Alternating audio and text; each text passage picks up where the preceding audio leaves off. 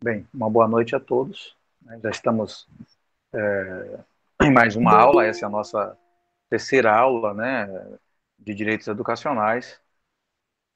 Nessas aulas temos discutido os assuntos muito mais focados é, naquilo que é a causa principal dos distúrbios né, na sociedade começando pela infância, passando pela adolescência, chegando à juventude.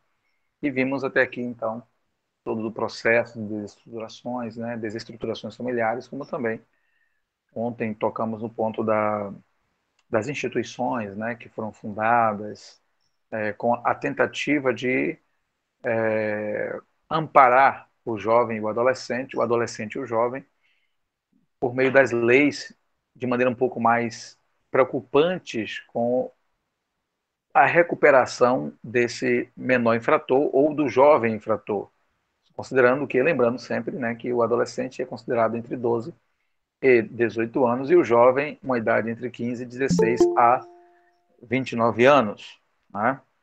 Essa e nós olhamos com, acho que com um olhar um pouco mais profundo, né?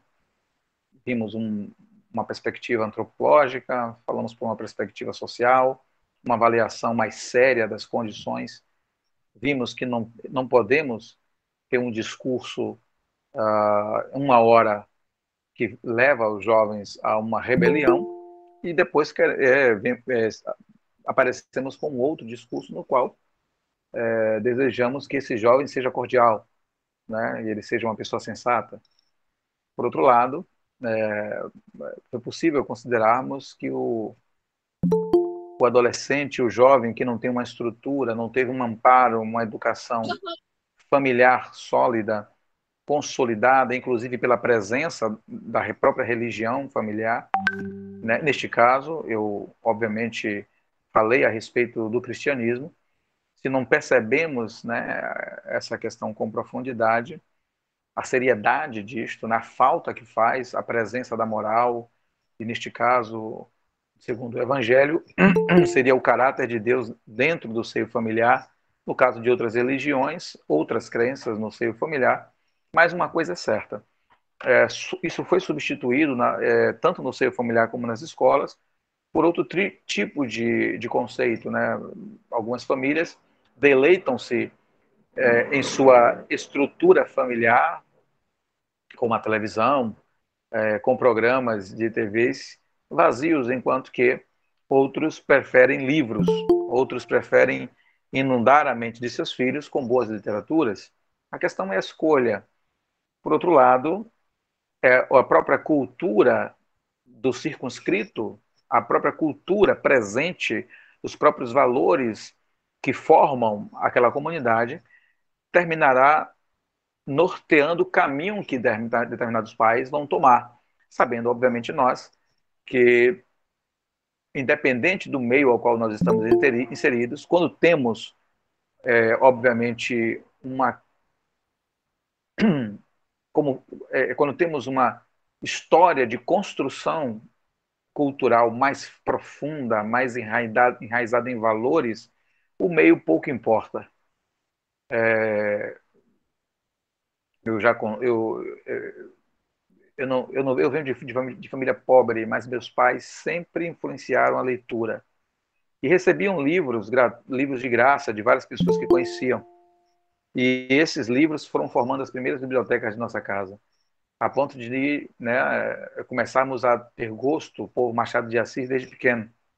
Então, desde pequeno que eu lia Lima Barreto, Machado de Assis, os maiores, as maiores mentes né, do Brasil que diz respeito à literatura, entre outros tantos, tá certo? Lima Barreto nem se fala, né?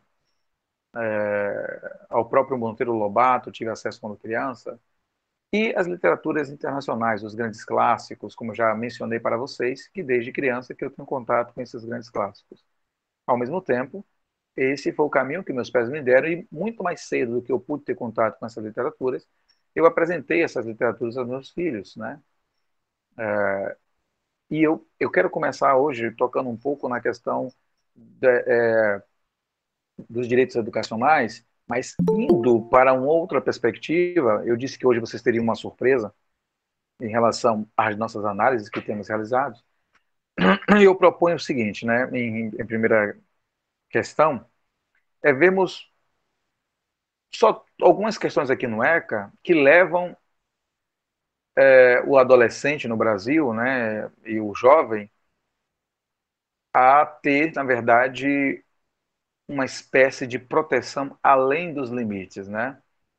É, por exemplo, o ECA estabelece, né, que a criança seja divertida, né, outras autoridades, caso aconteça alguma alguma contravenção, algum envolvimento com é, com crime no sentido geral, neste caso, né? Ao mesmo tempo, uma obrigação de reparar o dano, né? prestação de serviços à comunidade, liberdades assistidas, é, inserção em regime semiaberto e é, internação em estabelecimento educacional. Mas o ECA proíbe que, por exemplo, né, um jovem de uma adolescente jovem de, de 14, 15, 16, 17 anos vá para a cadeia, né? enquanto que países muito mais desenvolvidos que o Brasil, com uma educação 100 vezes acima do que a do Brasil, tá? é, uma sociedade muito mais coesa, com liberdades individuais e econômicas garantidas, os direitos garantidos, como Estados Unidos, né, Inglaterra, entre outros, você tem leis mais rígidas, porque se entende claramente que uma criança de 14 anos tem consciência para responder pelo seu crime de assassinato. Né? Tem consciência para responder pelo seu envolvimento com o tráfico, com o seu envolvimento com qualquer criminalidade que seja. E o Brasil toma um caminho oposto em relação a essa questão. O que nós vemos são jovens cada vez mais violentos. Nós percebemos que as instituições às quais se prepara, se coloca os jovens para essa, esse estabelecimento, essa, digamos assim, reeducação né, do jovem, do, do adolescente, nós percebemos que, na verdade, não passa de uma encruzilhada sem solução. É, eu sou, eu sou, eu sou uma, uma pessoa que não investigo por emoções. É, se você for analisar os dados, você percebe que não há essas casas de reeducação, não há solução. Raras exceções quando o jovem é tirado ainda quando, quando muito adolescente das ruas, quando ele não teve uma experiência muito profunda com o crime. Por exemplo, aquele caso que eu citei para vocês, daquela criança que aos 10 já, já tinha matado e aos 12 já tinha vários assassinatos nas costas, mostra claramente, eh, não há recuperação daquele caso. Ali é um, ali é um milagre. Né? Você percebe que jovens que têm atitudes de agressão e são grande, é, profundamente violentos na escola, na comunidade onde ele está inserido, ele não tem é, mas diz, muita chance de ouvir uma palavra de repreensão às suas ações. Então você tem o ECA que, na verdade, ampara as suas ações. Quando você lê detalhadamente o ECA, por mais que você. Eu não, eu não aqui não estou para olhando a sua ideologia, até porque eu não sei naquilo que quem está me assistindo crê, acredita, tem como base fundamental para o melhor como sociedade ou como cidadão, porque o tendo baseado em pesquisa prática e também em pesquisas, é, é, em estudos teóricos, é que claramente o indivíduo dificilmente, depois que se envolve com esse com o mundo do crime, ele consegue sair dele, né? Já se diz o jargão do meio do crime, no qual é, é, ele entra com facilidade, mas sai morto. Esse é um jargão normal no meio do crime. Né? Uma pessoa entra com, com facilidade. Mas na hora que ele quiser sair, ele sai morto. Ou seja, como eu disse, normalmente é um milagre que uma pessoa, depois que teve envolvimento, saia ileso né, de um envolvimento com o crime, seja ele o crime organizado, o narcotráfico, o tráfico de armas, né, o é, arrombamento a bancos, né, é, gangues de, né, quadrilhas de arrombamento a banco e tal.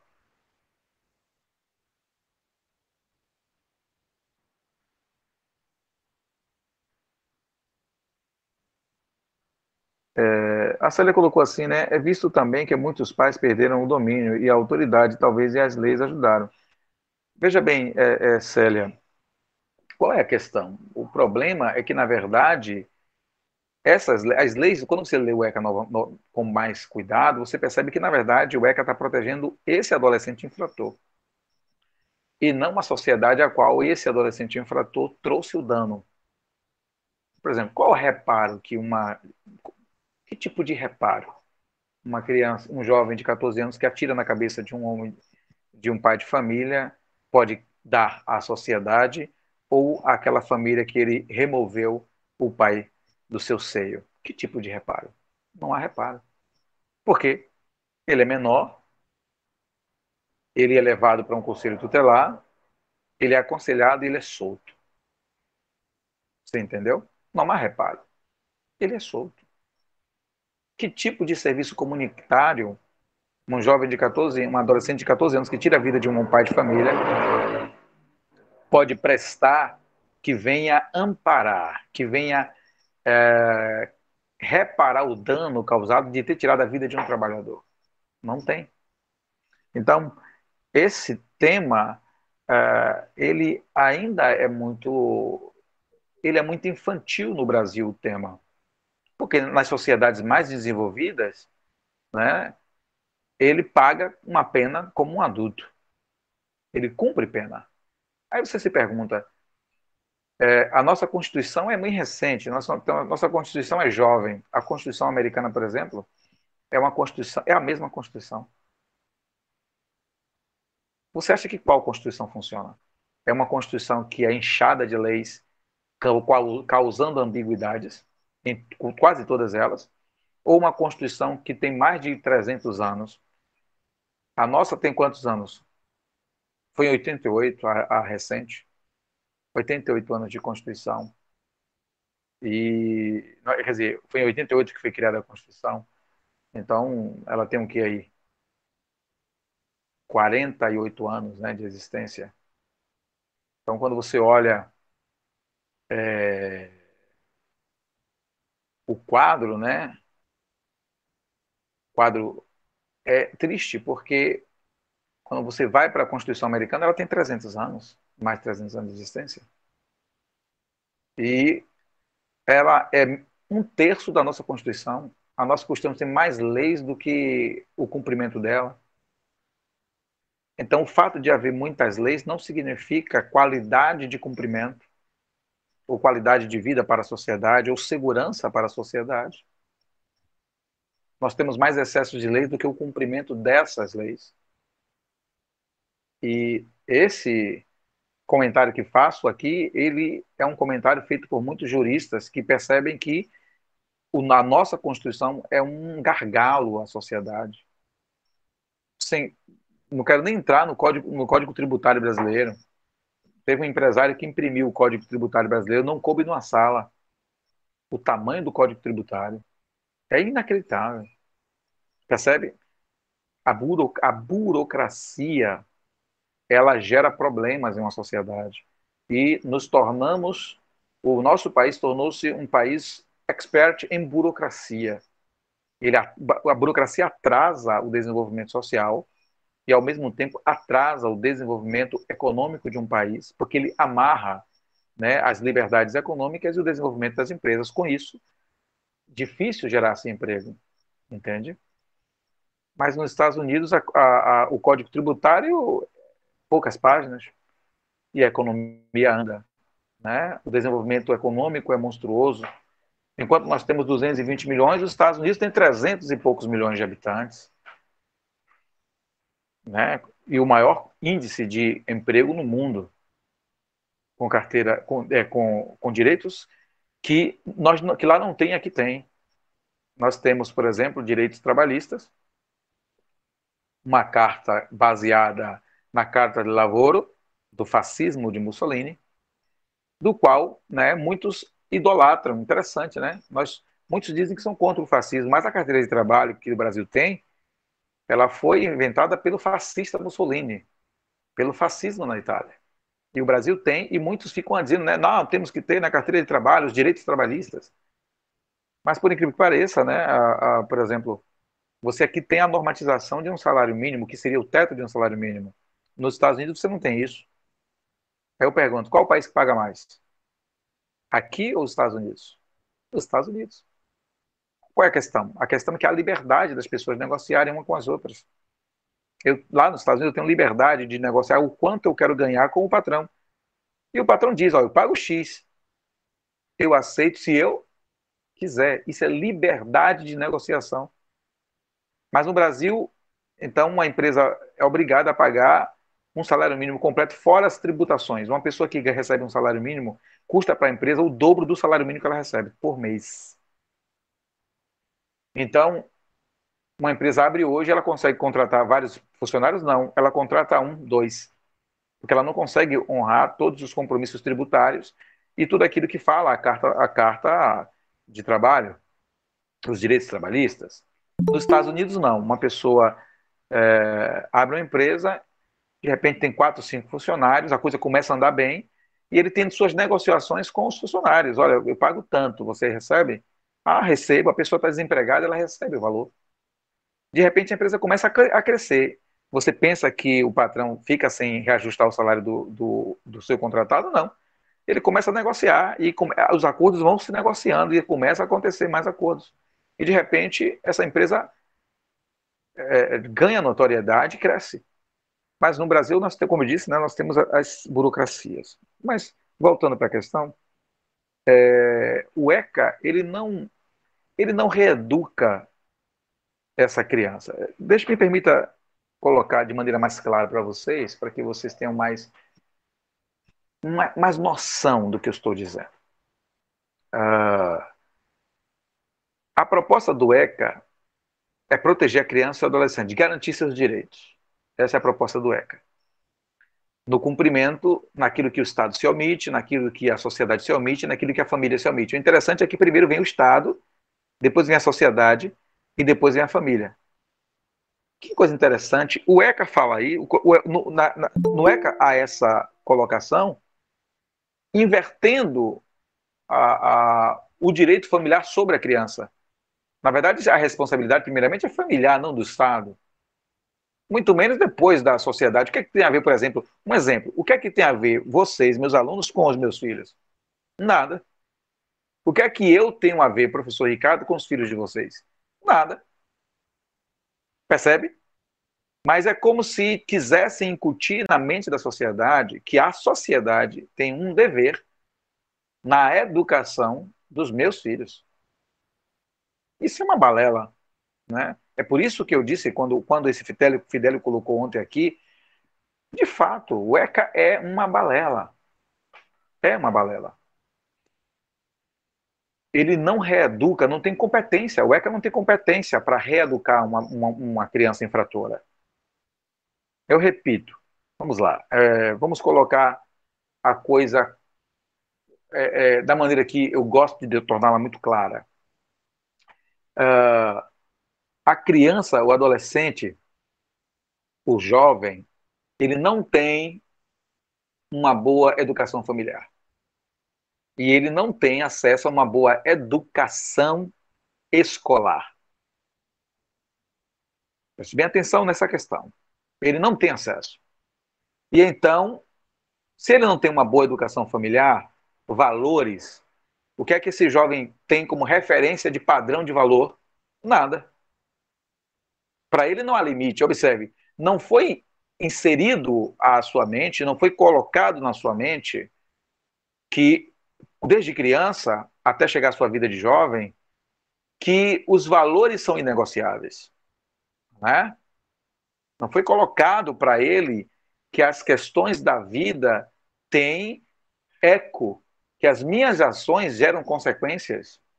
Não foi colocado para esse jovem que existe uma Constituição que fala a respeito dos direitos das pessoas. Direitos, mas também os deveres da pessoa inserida naquela sociedade, naquela delimitação de terra. Vocês estão me entendendo? Então, uh, essa criança não tem referencial moral. Vamos lá. Então, ela não tem referencial moral familiar. E, inclusive, vamos colocar assim, a sua família também é desestruturada. Então, essa criança ela vai crescendo, vendo o quê? Vendo pai espancando mãe, mãe jogando água fervendo no pai. Essa criança vai crescendo e vai vendo violência no bairro onde mora, violência gratuita, vai vendo o poder paralelo instalado. Ela observa que ela não vê a presença das leis sendo cumpridas, mas vê a presença da insurreição contra a lei por meio do crime. É isso que ela vai ter como referencial. Então ela está na escola agora. Mas ela chega na escola, ela não tem acesso a uma boa literatura. Muito pelo contrário, em vez de professores estarem dando aula sala, na sala, os professores estão é, é, tentando levar os alunos para uma passeata contra isso e contra aquilo outro. Em vez dos professores estarem ensinando história, os professores estão doutrinando a mente dos alunos, dizendo que né, o comunismo é bom e o capitalismo é mau.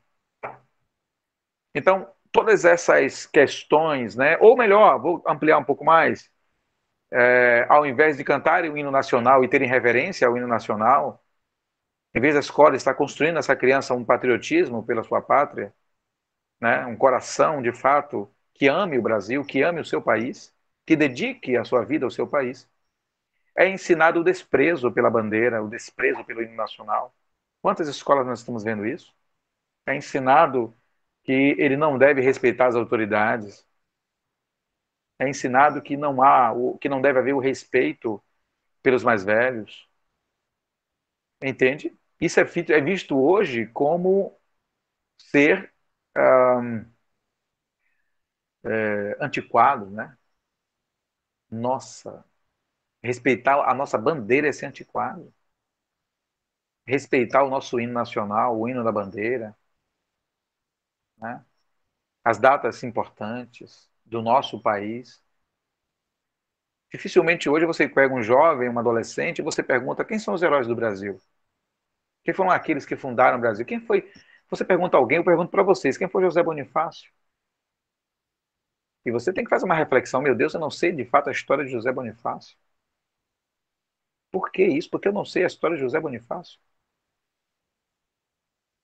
Exato, Célia.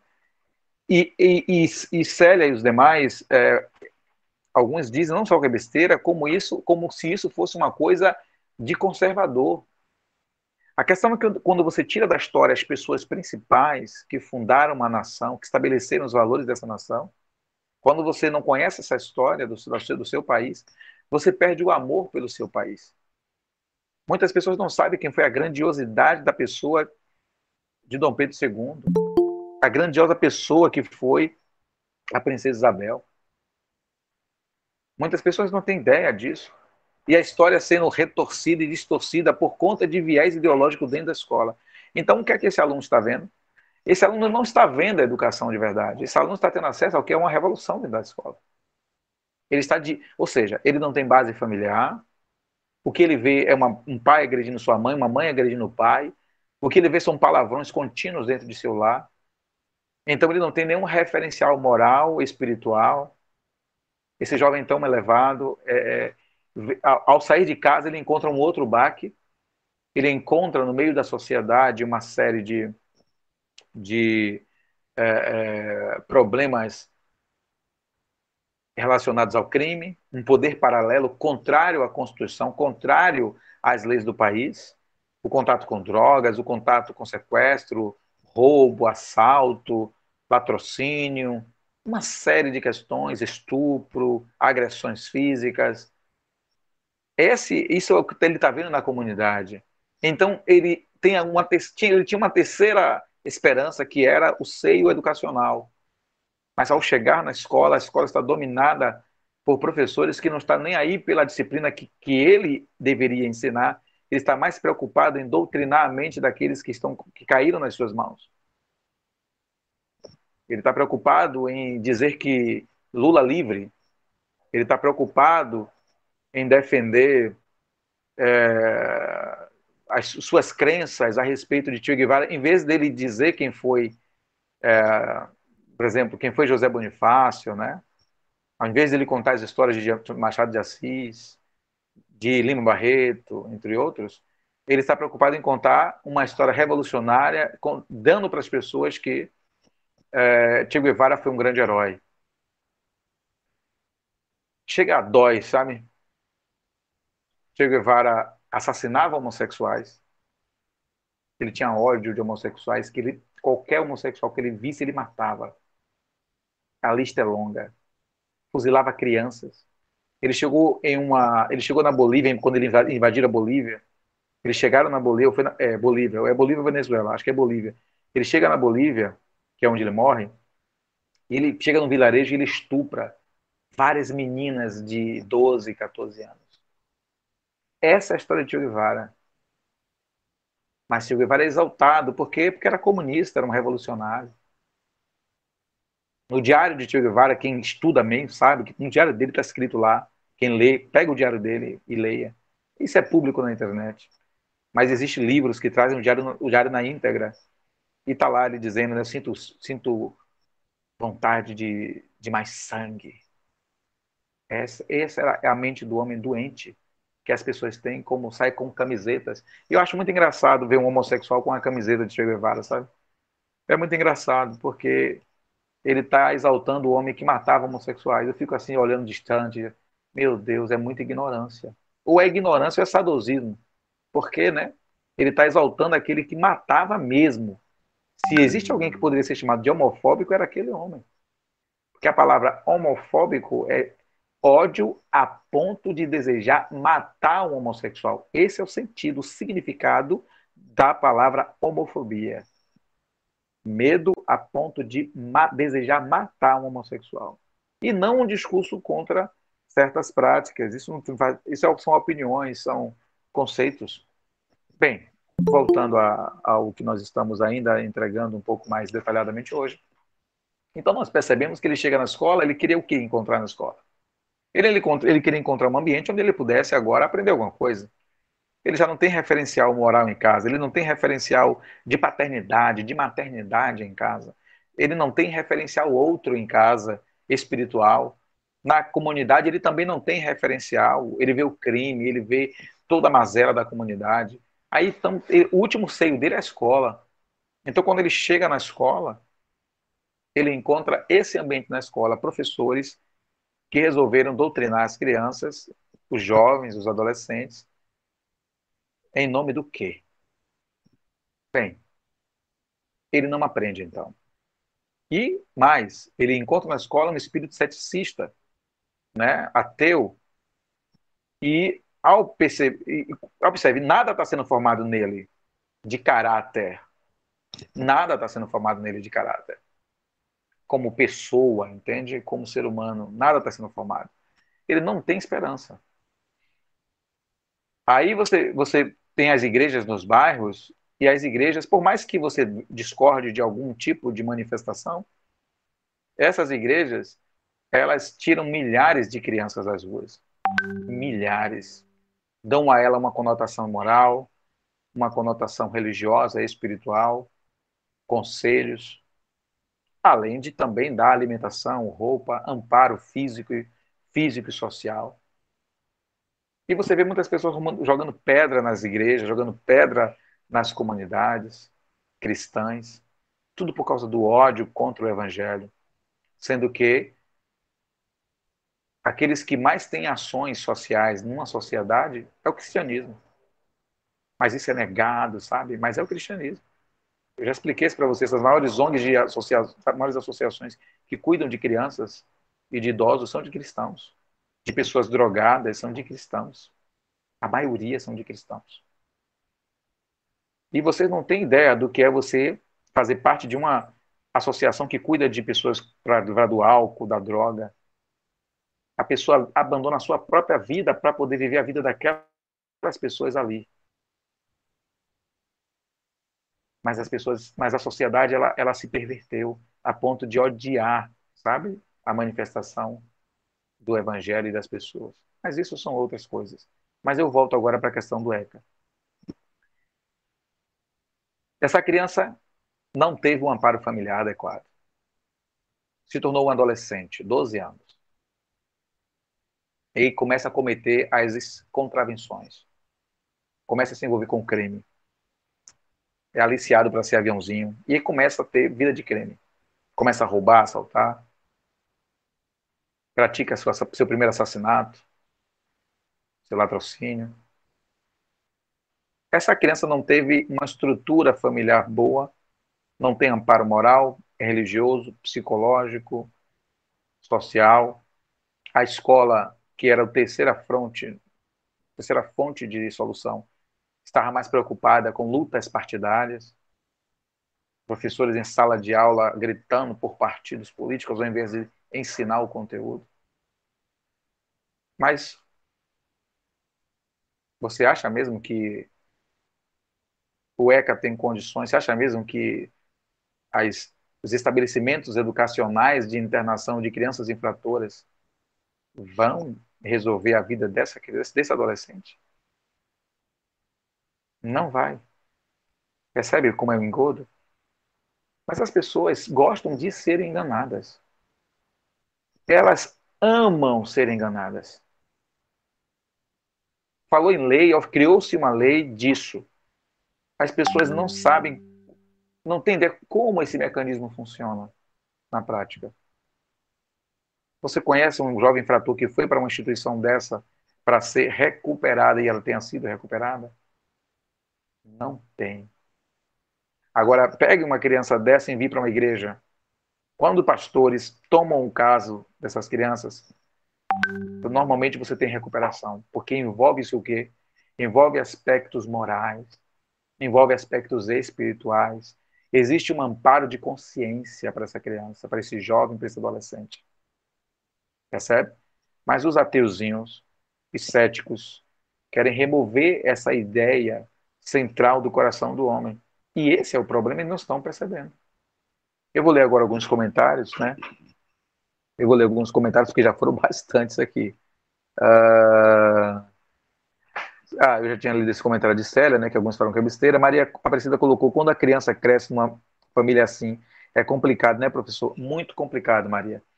Quando a criança cresce em uma família desestruturada, onde os pais têm conflitos monstruosos, essa criança não quer nem casar uma menina mesmo não quer ter um relacionamento com um homem porque ela acha que, aqui, que o homem que ela vai arrumar vai, ter, vai ser como aquele pai miserável.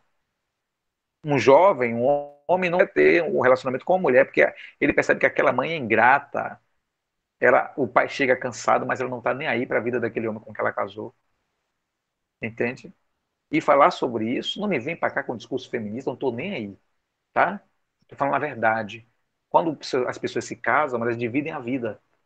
Um cuida do outro. Entende? E a criança não tem essa referência.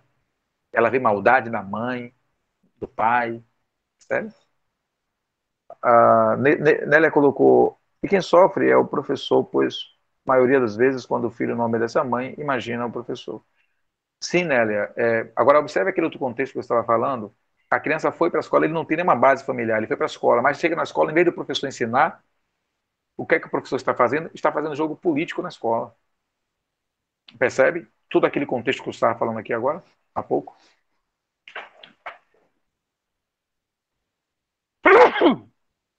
Desculpe. Uh, deixa eu tomar um gole de.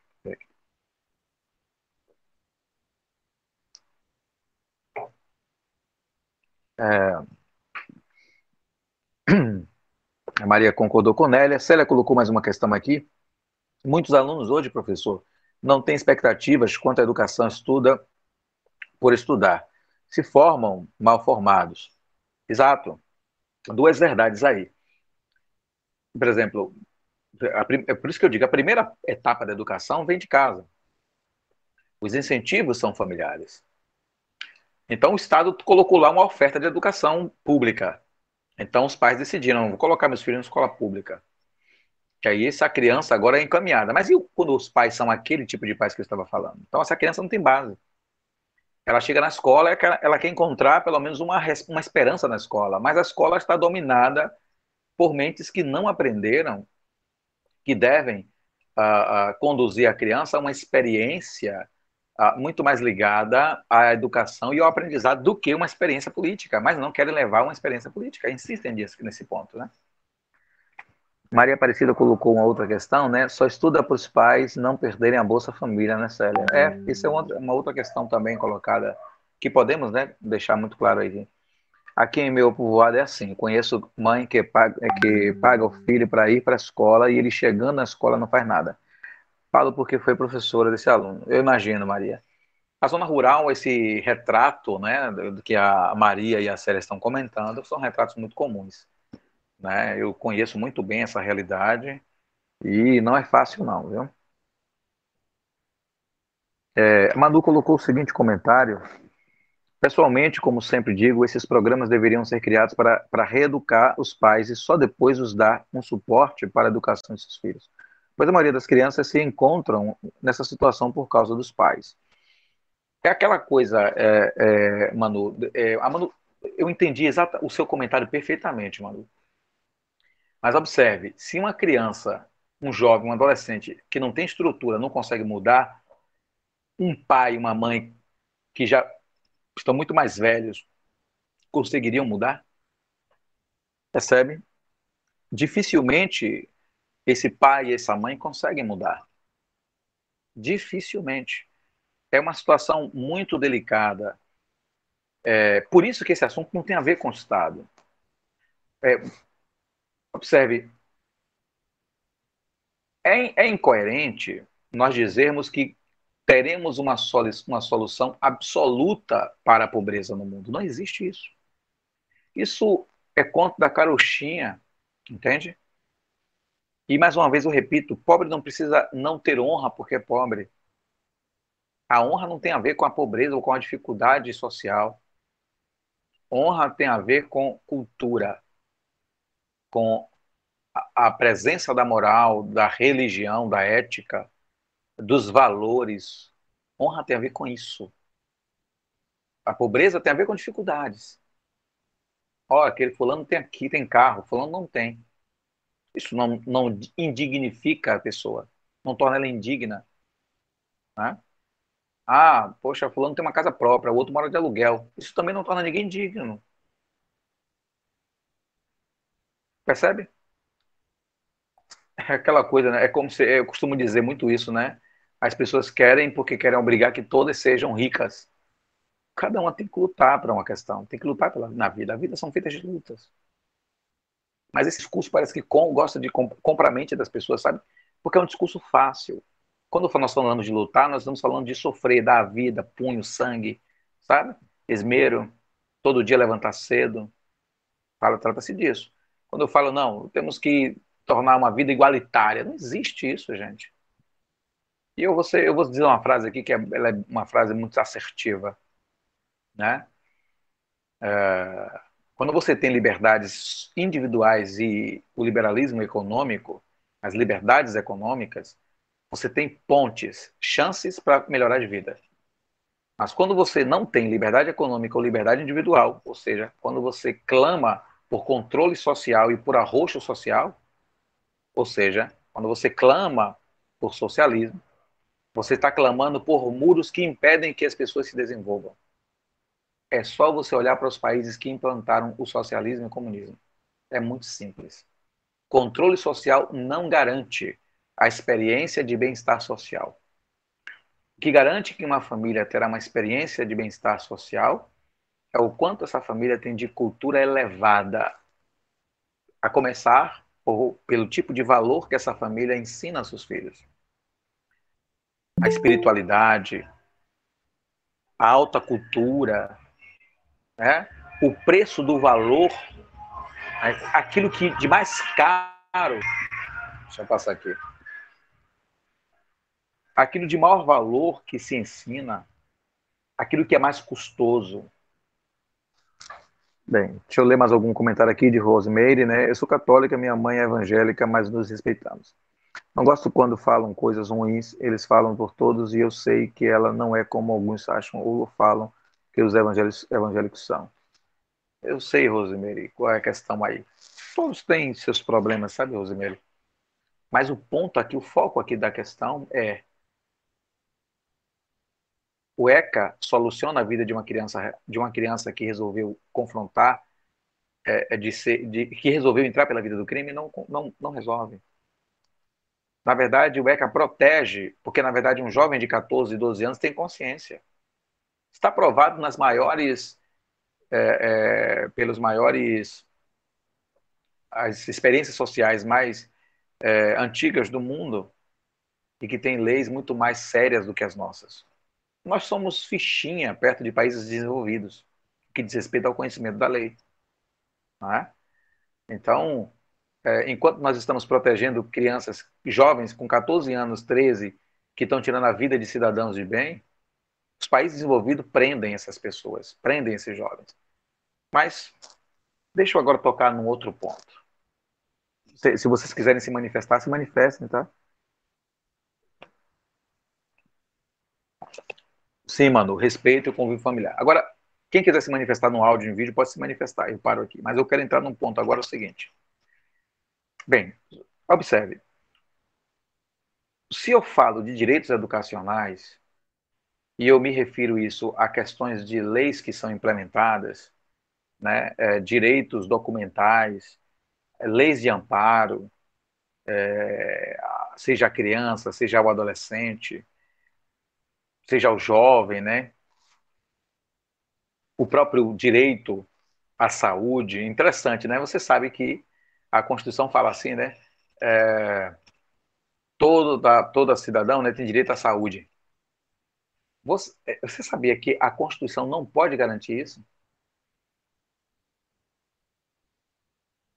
Mas a, os estúpidos que estavam lá em 88 fazendo essa Constituição, que a maioria era comunista, colocou na Constituição que todo cidadão brasileiro tem direito à saúde. Você sabia que você não pode garantir uma, uma, uma, uma coisa dessa a ninguém? Constituições de outros países não têm isso. O que deveria ter na Constituição é todo cidadão deve ter acesso a tratamento médico o Estado não tem como garantir a saúde de ninguém, gente. Eu saio daqui, eu termino aula aqui agora, amanhã estou doente. Qual é a garantia dessa Constituição de que eu tenho direito de saúde? É uma loucura, sabe? É só para poder fazer a média de que ah, nós vamos garantir a saúde do povo, você entende? É uma loucura. Quando você analisa a Constituição e sabe quem fez, é porque vocês não sabem quem estava lá fazer a Constituição. Sabe? Alguém aqui sabe quem fez, quem estava lá fazendo a Constituição? em 88? Depois, se vocês sabem, então vocês sabem quando eu disse aqui quem estava fazendo a Constituição, a maioria era comunista. Então você sabe que eu estou certo. Então, colocaram na Constituição de que o povo tem direito à saúde. Como? É impossível se garantir saúde ao povo. Você pode dizer que o Estado né, tem o dever de providenciar tratamento, atendimento médico. Mas não saúde, não se garante saúde de ninguém. Nem a pessoa mais rica do mundo consegue garantir saúde de ninguém. A coisa é tão louca, né? Que, a Constituição tem essa, essa loucura.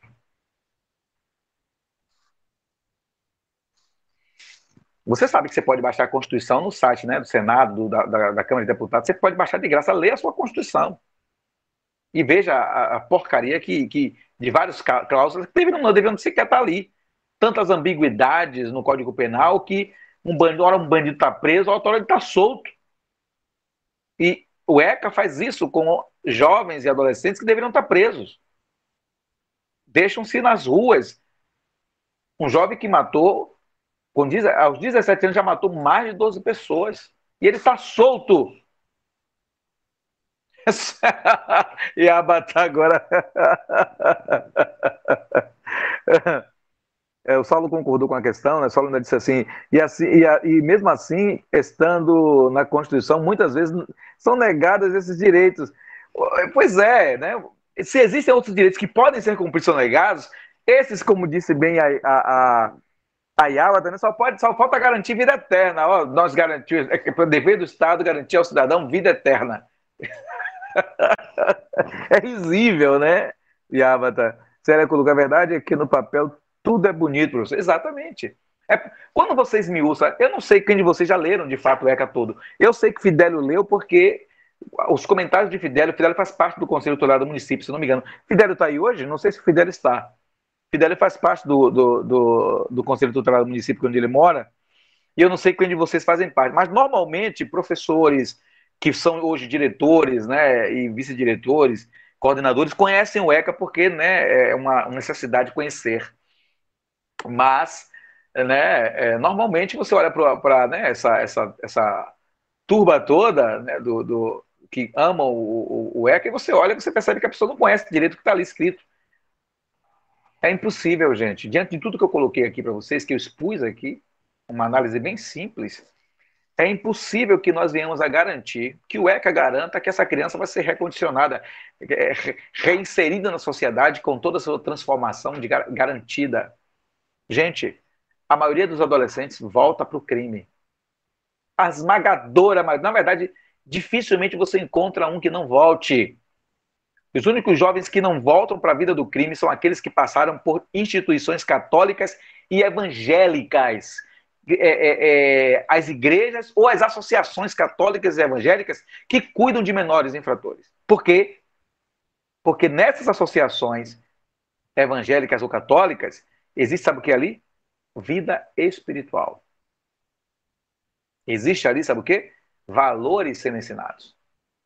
Existe ali, sabe o que? O certo e o errado sendo ensinado. Gente, eu já ouvi professores, discursos de pessoas dizendo que não devemos ensinar as crianças o que é certo e errado. Isso é uma canalice. Um professor que pensa uma miséria dessa é um canalha. É uma canalice. É, Manu colocou o seguinte, professor, a própria lei é quem nós deixa a, a, a, mercê, da a mercê da rebeldia, mercê, não foi a mercê da rebeldia daqueles que deveriam nos obedecer. Pois muitos pais criam seus filhos sem trabalhar, sem colaborar com os deveres domésticos. Aquilo que conversamos, inclusive, ontem, se eu não me engano, não foi, Manu? É, eu não luto pela educação dos meus filhos, os mantendo na escola e não privo-os dos momentos de lazer, que é um direito deles, mas também os coloco para fazerem sua parte nas atividades domésticas e para trabalharem na roça comigo e com o pai deles. Pois é, Manu. Meu filho agora, meu filho com 12 anos, está aprendendo técnicas de, de serrelharia. Eu não tenho necessidade de colocar meu filho para aprender isso. Mas quando você coloca seu filho para aprender uma profissão, mesmo que ele não venha a ser um serralheiro, você está colocando seu filho para aprender responsabilidade. Responsabilidade. Ele é um homem. Aí você pergunta, e sua filha, professor? Ah, minha filha está em casa. Aprendendo o que? Aprendendo a cozinhar. Aprendendo a fazer boas comidas. Ela está aprendendo com a mãe a como arrumar uma casa. A como lavar um vaso sanitário a como arrumar o banheiro.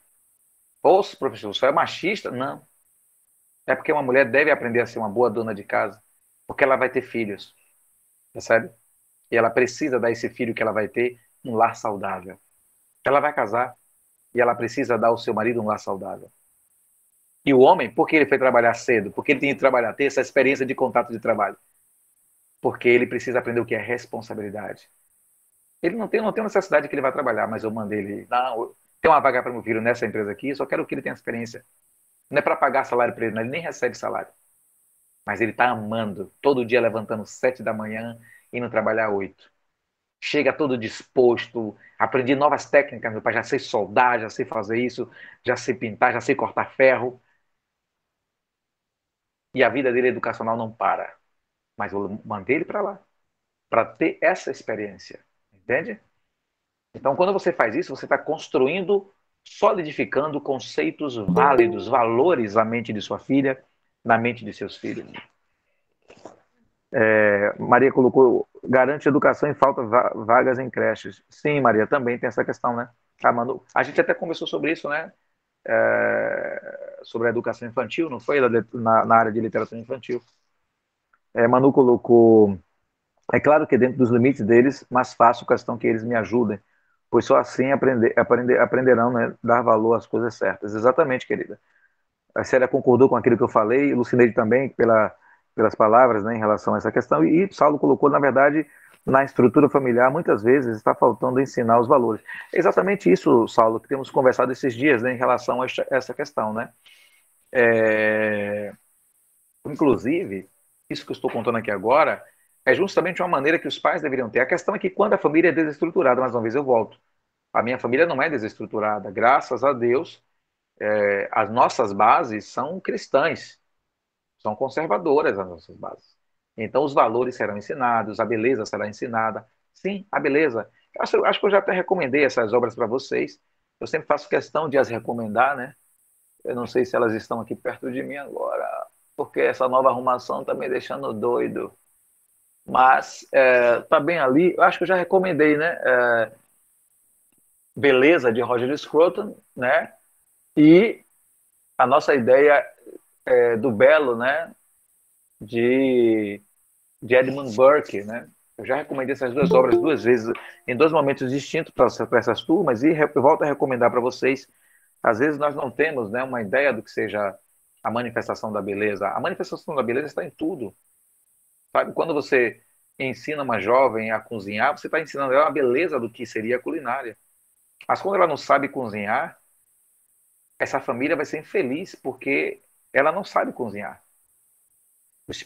Sabe, gente, é, eu queria muito que vocês entendessem isso. Quando a jovem casa sem saber cozinhar, o lar não terá felicidade. Porque ela não sabe agradar. Alguém quer falar alguma coisa? É, professor, é, na minha casa eu tenho duas, dois, dois adolescentes. Aliás, são cinco, mas eu tenho dois adolescentes aqui, assim. Eu Sim. tenho um de 17 anos que ele não tem tanta força de vontade de trabalhar como o de 10. Porque hum. o de 10, desde quando 7, 8 anos, ele sempre vem trabalhando. Entendeu? Ele sempre está ali Sim. trabalhando, sempre procura força de vontade para trabalhar, para conseguir alguma coisa. Já o de Sim. 17 só gosta do quê? De celular. Então, o que o senhor acabou de falar aí é uma realidade mesmo. Se eu tivesse colocado ele mais cedo, talvez hoje ele teria mais força de vontade de estar trabalhando. Ele está com que idade mesmo, Simone? Está com 17, professor. Ah, é. 17. Simone, experimente ler junto com ele, ainda se ainda tiver um ânimo, é, Os Miseráveis, de Vitor Hugo. Aquele livro tem um poder de mudar a mente das pessoas. Vitor Hugo realmente era um gênio da literatura francês maravilhoso e realmente você vai ter ali a experiência de um homem, João Valjean, que foi anos, parou anos na cadeia e quando ele sai, ele comete um crime de roubo e ele é perdoado pelo Monsenhor depois de ter roubado a prataria. E esse homem muda a vida. Então esse livro pode e começa a ser um grande trabalhador, sabe? Esse livro pode ser uma boa experiência de leitura entre você e seu filho. Recomendo a, todos né, que tiverem um, um, filho de 12, 14 anos. Essa obra é uma obra muito excelente. Né? Ele pode até ler só, mas acho que faria muito sentido você dizer assim: Poxa, eu queria, gostaria muito de ler um livro contigo. Não sei se ele tem esse ânimo né, de ler contigo. Mas não, se ele não tiver. A dele é só celular. Ah, entendo. Dê, dê de presente a ele, não é tão caro essa obra. Dê de presente. É, Juscelene, é muito impressionante, sim. A Maria colocou é, né, que o professor está certo, porém o governo diz ser crime quando os pais colocam os filhos para trabalhar antes dos 18 anos, por isso está tendo essa bandidagem no país. Pronto, você respondeu uma outra questão, né, Maria? É... Sabe, tem assuntos a respeito do Estado que eu não me submeto. Eu, eu não, já disse, louco é quem se submete a tudo ao Estado. É, existem loucuras que são cometidas pelas autoridades, e eu não me submeto à loucura. Eu sei muito bem, a Bíblia me diz, né, um livro maravilhoso, que a, a, quando um, um jovem inicia-se no trabalho, né, o contexto é esse, você está formando a honra dele. Né? Quando você, a, o senso de responsabilidade, esse é o sentido, traz honra ao, ao homem, né, ao jovem, ao recém-formado como homem. Então, eu estou forjando o caráter de meu filho quando coloco ele, né? Já forjei o seu espírito, já forjei o seu coração, a sua mente. Meu filho lê livros, meu filho está lendo três livros ao mesmo tempo, com 12 anos de idade. Eu, com 12, não lia como ele lê. A menina nem se fala, meu Deus, a menina está lendo Tolstói. A menina está lendo a obra de Tolstói, Ana Karenina, com 13 anos. Tu tem ideia do que é ler com 13 anos Ana Karenina? De Tolstói? Primeiro que é isso aqui de livro. Segundo que a linguagem da boa tradução expressa termos que dificilmente um adulto tem, não lê com dicionário na mão. E ela está lendo também três livros ao mesmo tempo. Então, essas experiências, né, é, é, esse papel eu já cumpri na vida deles. E agora vem a mãe cumprindo na vida dela a responsabilidade com o lar. E eu, na vida dele, a responsabilidade com o trabalho. Isso é forjar o caráter de um adolescente. Eles entraram na vida adolescente, saíram da vida de criança, entraram na vida da adolescência. Daqui a pouco são jovens e ele já está amando a experiência de trabalhar, ela já está amando a experiência de fazer comida, quer fazer comida para mim, para a mãe. Sério? Isso, isso, é, o Estado não vai se intrometer na minha vida. Percebe? Então, quando você, quando a gente aceita tudo que querem colocar, impor a nós, ah, eu sei muito bem como é que funciona a raiz socialista e comunista. Eu sei muito bem quem foi que forjou certas leis que estão no ECA. Eu li muito bem quem foi que estava lá forjando ela. Eu sei muito bem quem foi que forjou certas leis que estão em nossa Constituição. Então, certas leis que estão em nossa Constituição, que estão no ECA, que estão no, no é, é, nome na, na, na, no Estatuto do, do, de Jovens, é, entre outras, no, no, em outras documentações também, né, o SINASE também, óbvio que estão ali com certos intentos, dar ao Estado o controle sobre a família, dar ao Estado o controle sobre a educação de seus filhos, sobre a, a, a vida social de seu filho. E isso eu não permito. A vida social de meus filhos pertence a mim, o pai, a mãe, a família, o Estado que se exploda. Entendeu? É assim que deve funcionar. Cada família cuide de sua vida, cada família cuide dos seus e dê a eles o melhor que se pode dar não entendendo que a falta de recursos significa falta de honra. É isso. Uh, deixa eu ler mais algumas questões aqui que colocaram. É, Manu colocou, verdade, Maria Aparecida, mas sinceramente eu não ligo muito para essas leis, não. Lógico que eu não vou forçá-los. Mas, conselho tutelar, que me perdoe, mas desde que não haja maus tratos, o abuso, nós direito, é, nos direitos deles, a educação deles diz respeito a nós pais e não ao Estado. E isso quer dizer não ao Estado, não é isso, não é isso, Manu? Célia disse que ia ler alguma coisa que Lucilene falou. Né? Ah, foi o livro que eu tinha recomendado, né? Que Lucilene também tinha falado. Os Miseráveis, tá, querida? A Ana Paula colocou, Simone, não veja, não, não seja por isso. Não veja se você consegue o livro, porque o professor disse em PDF ele vai ler no celular. A Ana Paula, vixe, Ana Paula, eu não mandei ontem, não foi Ana Paula? Meu pai amado, viu? Rapaz, que professor, viu? eu vou enviar a Ana Paula. Vai terminar hoje, eu vou mandar, vou mandar o link do Kindle, vou mandar esse, esse livro mesmo. No Kindle está dois reais. Sabe quanto é que custa essa obra? Deixa eu pegar aqui para vocês. É essa belezinha aqui, ó. Os Miseráveis. É, fininho, fininho. Tá? Aqui é a obra completa, tá? Vende ela também em dois volumes, tá? Para quem quiser. Uh, e, com o nome? Em dois volumes, para quem quiser comprar. Mas ela em Kindle está custando dois reais. Essa daqui, ela custa, se eu não me engano, 79. Se você quiser a versão impressa, 79 reais. Essa aqui é a versão única, tá? 79 reais. Uma das melhores traduções que eu já li. Eu tenho também a outra coleção. Ela está mais para lá que são em dois tomos, que é uma outra tradução já. Às vezes é bom você ter duas traduções de mesmo livro, isso é importante às vezes, tá? É, então vale a pena você possuir. Deixa eu ver mais algum comentário aqui. É, a Luana colocou, né? Ensino meus filhos, os dois que tenham a fazer tudo. Dentro de casa, não dá a menina, mas também o menino que tem cinco anos e coloco para fazer as coisas de idade dele permite. Exatamente, Luana. Se você está forjando o caráter da criança. Então, quando o ECA se intromete, quando o Conselho Tutelar se, intromete na vida dos pais, eu até comentei a respeito de uma questão familiar da fazenda. Por exemplo, você já reparou que o discurso de certos grupos sociais é que todo mundo tem o direito de entrar na universidade. Você já reparou que o eco agora é esse? Todo mundo tem que fazer faculdade? Não, gente. Tem pessoas que não querem fazer faculdade, gente. Isso não significa que essa pessoa não venha depois ficar rica. Pronto, quer ver um exemplo? Você sabia que um dos homens mais ricos do mundo, dois dos homens mais ricos do mundo nunca concluíram faculdade? Vamos lá. Bill Gates. Bill Gates, dono da Microsoft, fundador e dono da Microsoft. Bill Gates nunca concluiu a faculdade. Acho que abandonou no início do segundo semestre. Início, abandonou.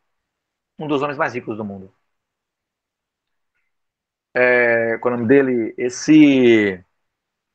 É, Steve Jobs, fundador e dono da Apple, falecido. Steve Jobs, que fundou né, o iPhone e tal. O iMac. Steve Jobs também. Abandonou no primeiro semestre.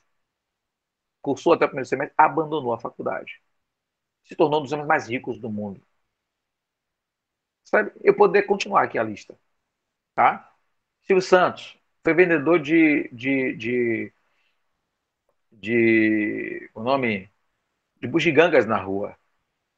Vendia balas, né? Depois passou, comprou com mais coisinhas, chocolatezinhos e tal. Dono de uma emissora, um dos homens mais ricos do Brasil e do mundo, Silvio Santos. Nunca frequentou uma faculdade. Agora estudou bastante, né? Porque frequentar a faculdade não significa que a pessoa está estudando, né?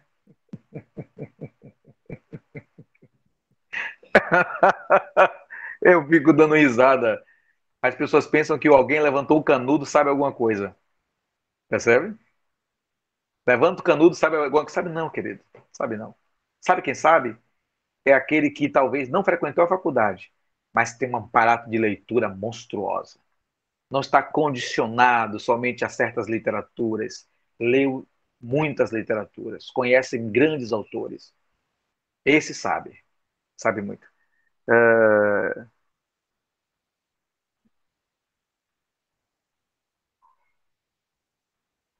Eu entendi, Ana Paula. Ah, agora que eu entendi, Ana Paula, a questão. Interessante isso aí. Pronto, o aplicativo pode ser instalado no celular, né? E ela pode baixar, eh, comprar o livro para ele no celular dele, né? Dois reais, poxa, nossa. Deixa eu ler algumas questões aqui, né? A Ana Paula já me perdoou ali, ó. Disse, ó, sem problemas, professor, né? A Manu concordou com a questão do comentário. Maria escreveu: Eu tenho dois filhos, desde cedo começaram a trabalhar. O menino na roça, a menina em casa. Minha filha, quando estava com 12 anos, já fazia tudo em casa. A Sheila Almeida, minha filha, faz, faz pedagogia junto comigo. A Sheila, então, está aí assistindo, né, Sheila? Dá um sinal aí, Sheila. Coloca aí: Estou sim, professor. Só para eu saber quem é você. Célia colocou, bom ouvir isso, professor, porque meu filho tem 16 anos, disse que não quer fazer faculdade e isso me preocupa muito. Não se preocupe, Célia.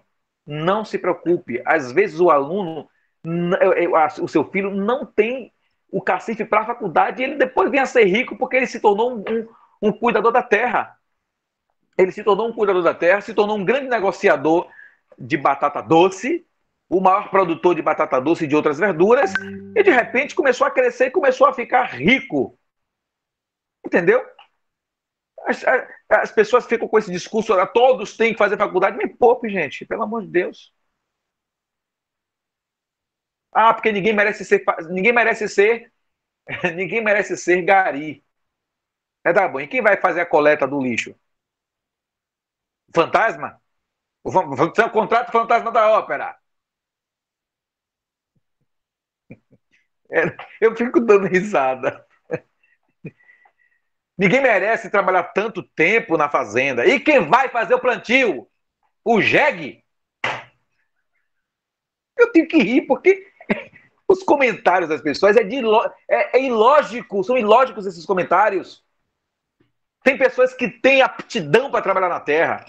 E o pai está ali querendo inserir o filho para aprender a técnica, para passar de pai para filho aquela, ou seja, já é garantia de emprego, já é garantia de sustento daquela família toda, de netos, de tudo. E vem o ECA, e vem o conselho tutelar, vem certas coisas para proibir a pessoa, né? De, eu fico dando risada em casa, minha casa, minha esposa não se aguenta comigo, minha filha, quando eu termino a aula, minha filha não está se aguentando comigo. E é complicado, sabe? É complicado. Pois é, Luana.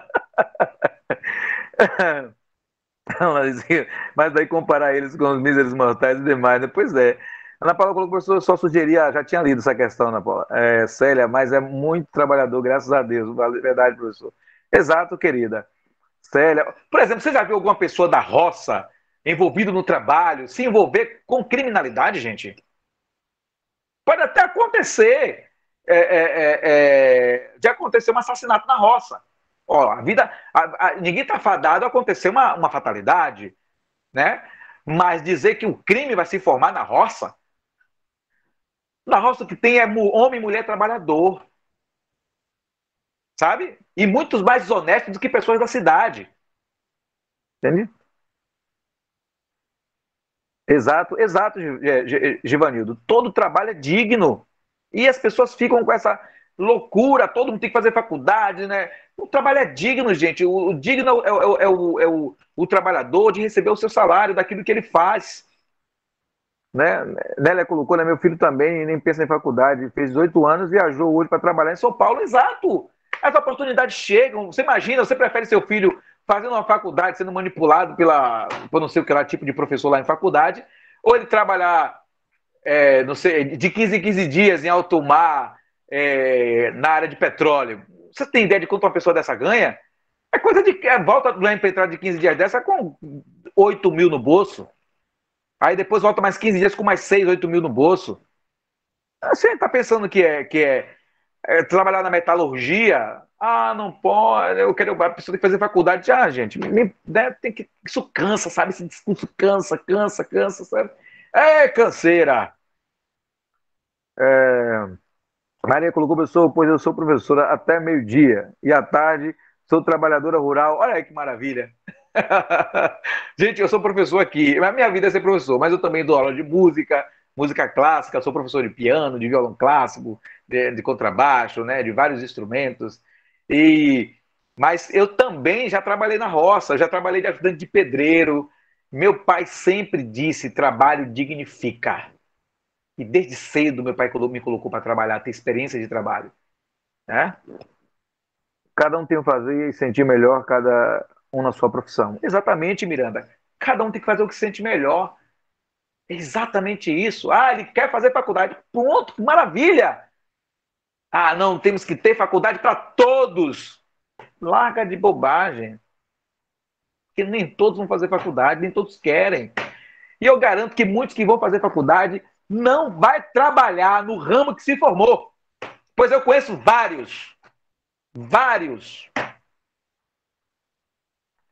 Ana Paula colocou, eu até lhe entendo, professor, mas assim, você nos desmotiva a continuar na faculdade. não, Ana Paula, não faça isso não.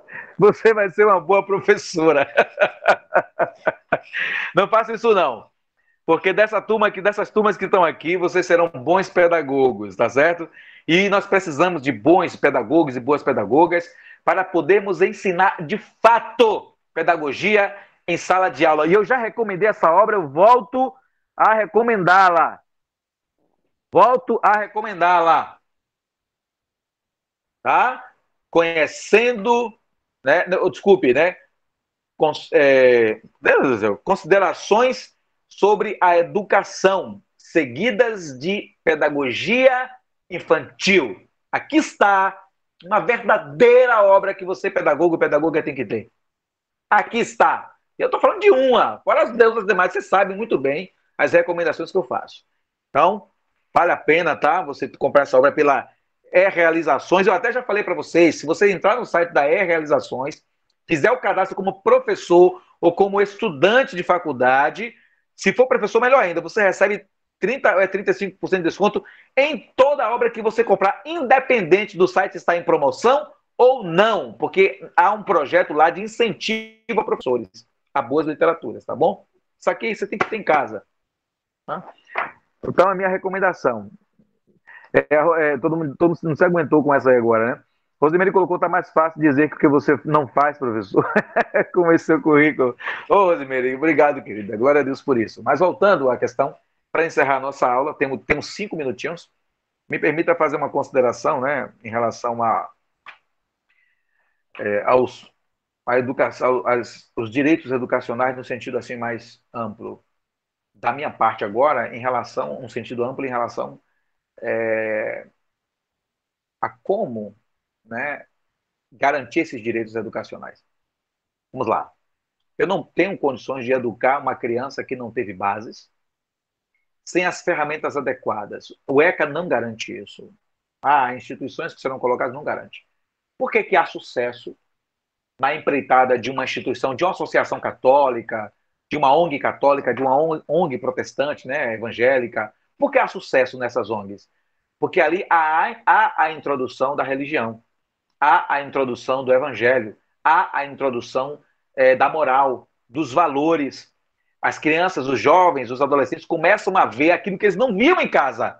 E as bases começam a ser lançadas no coração delas. Por isso que quando os jovens infratores são levados para essas instituições, ONGs, católicas ou evangélicas, elas mudam.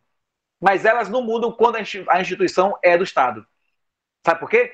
Porque na instituição do Estado não tem o, o, o amparo religioso, não tem o amparo espiritual, não tem o amparo dos valores. O que tem, sabe o que é? Lazer. É só lazer. No máximo aprender uma música. Mas sabe que tipo de música? As músicas que se tem nas favelas. Aquele tipo de música ali, aquele tipo de inculturização.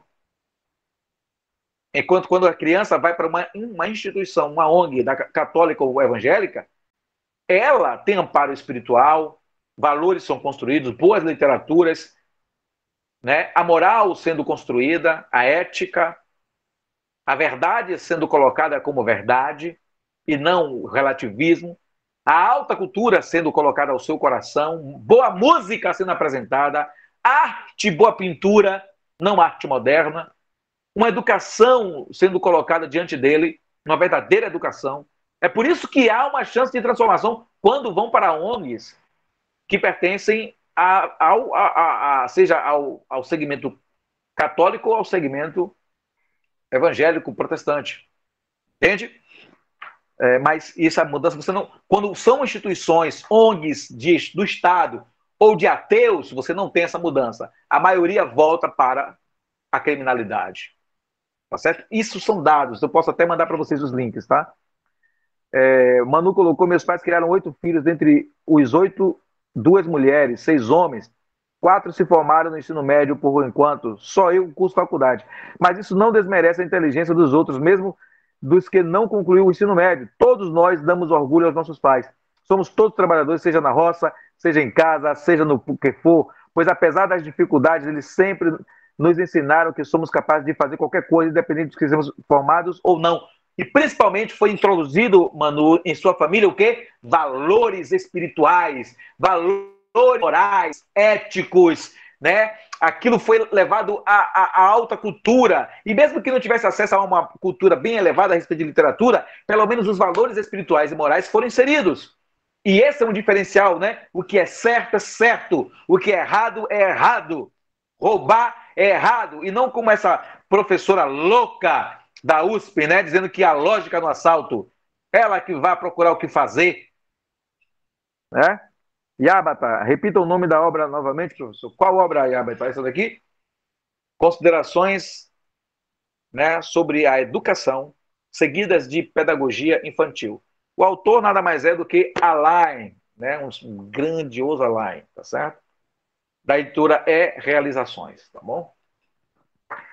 Maria, Maria colocou, né? É isso aí, mano. Em casa somos 12 eu, e só eu curso faculdade, pois é meu sonho, exatamente. Na minha, é, na, da minha, dos meus irmãos, meus, minha mãe só teve cinco, minha mãe teve cinco homens. Deus é maravilhoso, cinco homens. Minha mãe olhou para meu pai, eu quero uma menina. Adotaram três mulheres, ficaram um total de oito filhos, né? Com os adotados, que são nossas irmãs, né? Obviamente, né? é, Lourdes, a mais velha das irmãs, Lucineide, a do meio, e Raqueline, que é quase da minha idade. Minha irmã é, mestra, é, é mestre, né? É mestre pela UNEB, né? Eu estou fazendo meu mestrado, é, eu e minha esposa, né? Então, tudo isso, né? Sobre quantos fizeram faculdade. Meu pai fez faculdade, meu pai fez faculdade com, com 60 anos, minha mãe fez faculdade com 60 anos. Já disse que meus pais eram analfabetos, né? e foram uma, uma vizinha, né, começando a ensinar eles, né, eles amavam o evangelho desde, desde os 12 que eles eram evangélicos, e ali começaram a ser ensinados com a idade muito, acho que aos 14, 15 anos, e é, começaram a ser ensinados, e aos 60 anos foram fazer faculdade. Meu, minha mãe ainda fez pós-graduação, meu pai também fez pós-graduação. Pós-graduação, com 60 e poucos anos. Imagine. É, minha mãe hoje está no céu, né? Foi dormindo no Senhor. E meu pai hoje tem Alzheimer, né? Um senhorzinho. Há pouco antes de vir para eu estava trocando as fraldas dele com minha esposa. Né? E é, nos ensinaram muitas coisas, né? O que são os valores. Os valores não podem ser perdidos, tá, gente? Bem, é, a aula de hoje ela se concentrou nesse, nesse âmbito. Eu espero que vocês tenham entendido. Nem tudo que você lê é a verdade. Você precisa aprender a ter o, o pensamento crítico em relação a certos pontos. O Estado não pode controlar a sua vida. Não se submeta a esse nível de loucura. Tá certo? É, assim, é, é, então, nem todos os meus irmãos fazem faculdades, né? Então, eu fiz faculdade, é, minha irmã fez faculdade, deixa eu ver quem mais. Meu irmão mais velho fez faculdade, mas, por exemplo, as minhas outras duas irmãs mais velhas não fizeram faculdade, Lucineide. Não, Lucineide fez faculdade, é. Esqueci, ela fez faculdade, mas só fez uma. Eu fiz quatro faculdades, né? Teologia, filosofia, antropologia, sociologia, né? E também é, ciência política, na verdade, cinco, né? agora mestrado, né, entrando, é, é, é, como mestrando também, né, tal. Então, é, é, e sem falar, né, nos outros cursos, né, eu sou aluno de filosofia tanto da, da, da UFBA, como também é, fui aluno de filosofia de Olavo de Carvalho, né, o maior filósofo vivo do Brasil, né, o homem que escreveu mais de 60 livros. Não tem um filósofo vivo no Brasil que tenha escrito essa tamanha coisa a não ser ele. É uma loucura, tá? E desafio qualquer um a ler suas obras e não perceber a grandiosidade científica daquele homem. Só para finalizar, ler uns últimos comentários aqui. Ah, é, aqui, né, Rosemary, né, batendo palma. É, Manu, sou daquelas famílias que os filhos recebiam a bênção dos pais todos os dias. Ah, meus filhos recebem minhas bênçãos todos os dias. Eles pedem, meu pai minha bênção, minha mãe minha bênção. Deus abençoe, meu filho. Todos os dias. Né? Respeitam todas as pessoas fora de minha casa e dentro de minha casa. Respeitam os mais velhos, respeitam os amigos. Por isso que eu sempre recomendo, deem a seus filhos as crônicas de Nárnia. Ali tem lições para a vida das crianças e das, dos adolescentes. Sabe? Honrar os amigos. Os seus anéis, honrar os amigos. Sabe? A, a amizade de Frodo e de Sam, onde um ajuda o outro, mostra o amor verdadeiro amor de amigos. Amigos leais, fala de fidelidade, de lealdade. Você não deve ser infiel ao seu amigo, você deve ter fidelidade, honra. As crianças precisam aprender essas coisas. E então se evitará os problemas. Sabe o que diz esse? Provérbios? É, provérbios Eclesiastes, né? Ensina a criança, é provérbios, né? No caminho que deve andar. Né? E na vida adulta, não necessitará de correção de outros. Sabe o que é correção de outros ali? Não irá para a cadeia para receber correção. Entendeu? Uh, hoje ainda recebemos a benção dos pais e dos mais velhos, exatamente.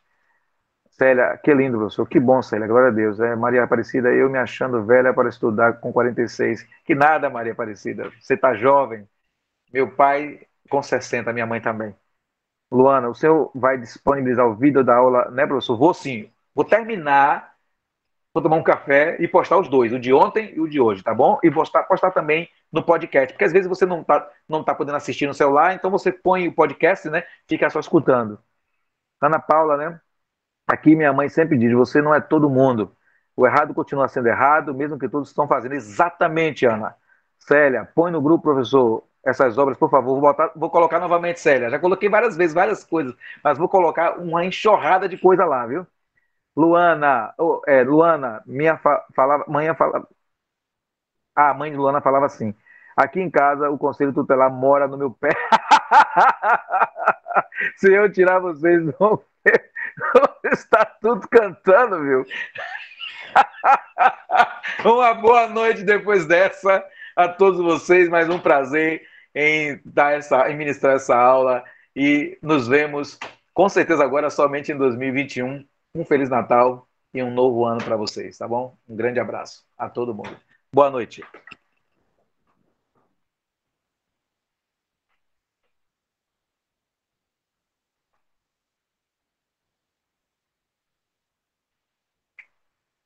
Uma boa noite a todos vocês. Eu vou desligar aqui, tá? O áudio que está sendo gravado, gente. Até mais. Mas vou continuar aqui enquanto vocês estão saindo, tá bom?